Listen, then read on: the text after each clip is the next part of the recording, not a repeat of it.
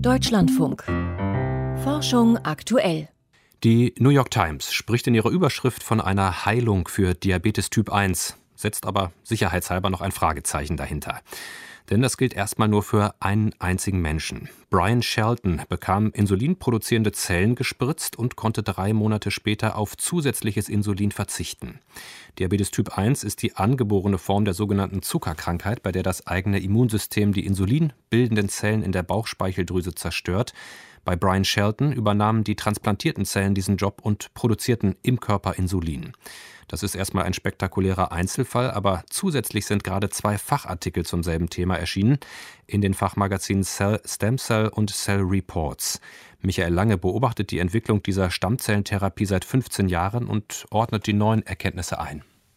It is definitely a milestone. Von einem Meilenstein spricht Elko de Koning, Diabetesexperte vom Medical Center der Universität Leiden in den Niederlanden. In einer Phase 1 und Phase 2 Studie erhielten 26 Patientinnen und Patienten insulinproduzierende Zellen, gezüchtet im Labor. They are derived from an uh, human embryonic stem cell line. Aus menschlichen embryonalen Stammzellen. Die Forschung hatte bereits vor 20 Jahren begonnen bei der Firma Novocell in San Diego. 2006 entstanden dort aus embryonalen Stammzellen des Menschen Schritt für Schritt insulinproduzierende Zellen.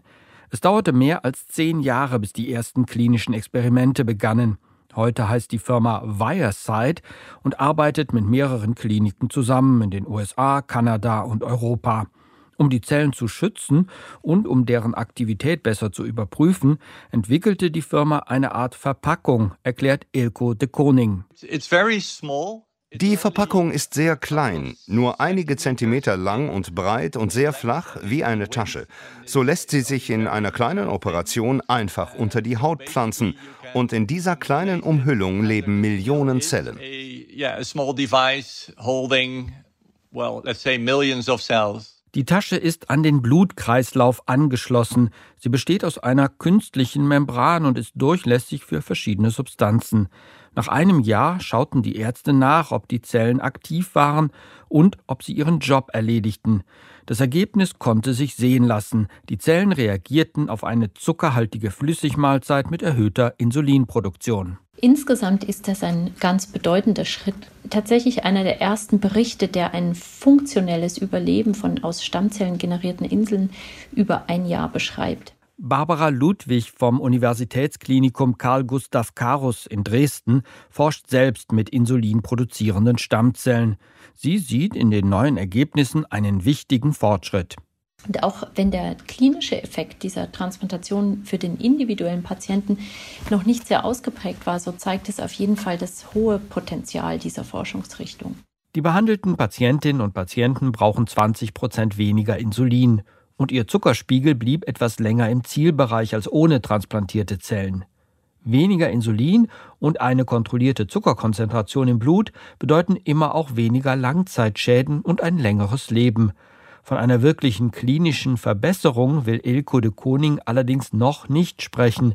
Die komme erst im nächsten Schritt in einer Phase 3 Studie. Really, the next step is Im nächsten Schritt lautet die Frage, wie viele Zellen müssen wir implantieren, um einen klinischen Effekt zu erzielen, sodass Patienten ihren Insulinbedarf deutlich reduzieren können oder vielleicht sogar ganz ohne Insulin auskommen. Kurz bevor Vireside aus San Diego diese Zwischenergebnisse vorstellte, überraschte die Konkurrenzfirma Vertex aus Boston mit einer Mitteilung über einen spektakulären Einzelfall. Der 64-jährige Brian Shelton erhielt im Rahmen einer Studie insulinproduzierende Zellen direkt in die Leber gespritzt. Angeblich produzierten die Zellen ausreichend Insulin, um den Blutzuckerhaushalt des Mannes allein zu kontrollieren. Auch wenn dies nur eine Momentaufnahme ist, die einen einzigen Fall beschreibt, die Fortschritte machen Hoffnung für Menschen mit Diabetes Typ 1. Aber eine wichtige Frage ist ungeklärt. Bei beiden Zelltherapien muss das Immunsystem der Zellempfänger gebremst werden, wie bei einer Organtransplantation.